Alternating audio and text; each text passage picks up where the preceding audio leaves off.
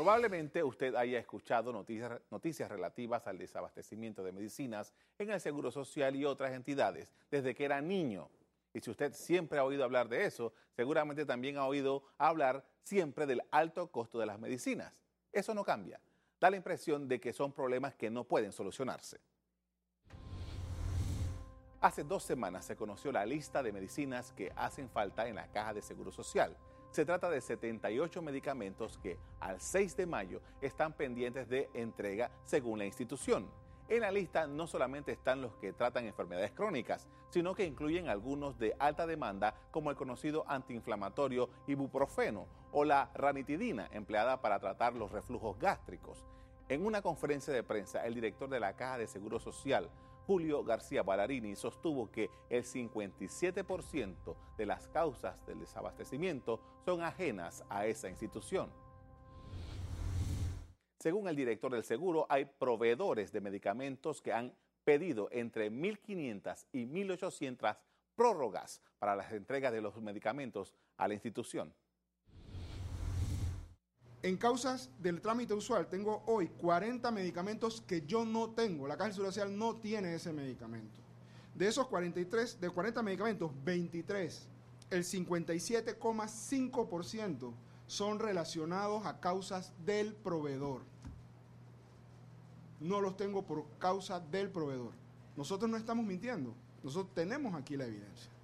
Entre esas causas hay varias. No participan de los actos que dan desiertos. Tengo empresas aquí que han pedido 1.724 prórrogas, 1.500 prórrogas. Una prórroga es no tengo el medicamento y, y, tengo que pedir una prórroga para que me dé chance.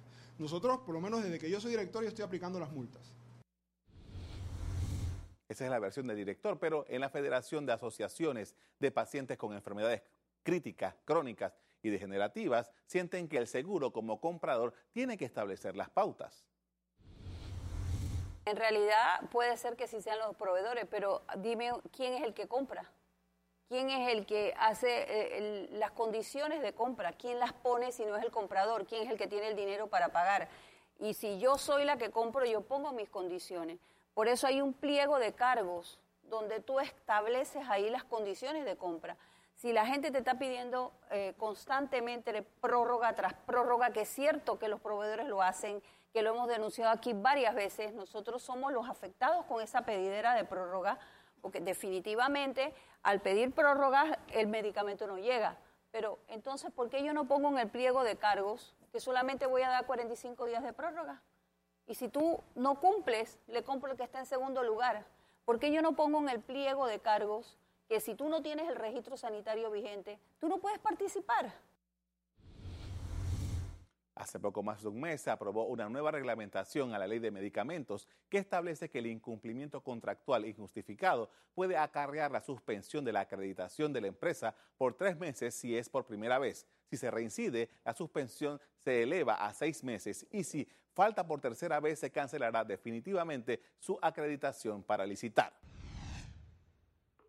ECO te invita a revivir este contenido entrando al canal 1 de VOD de Cableonda.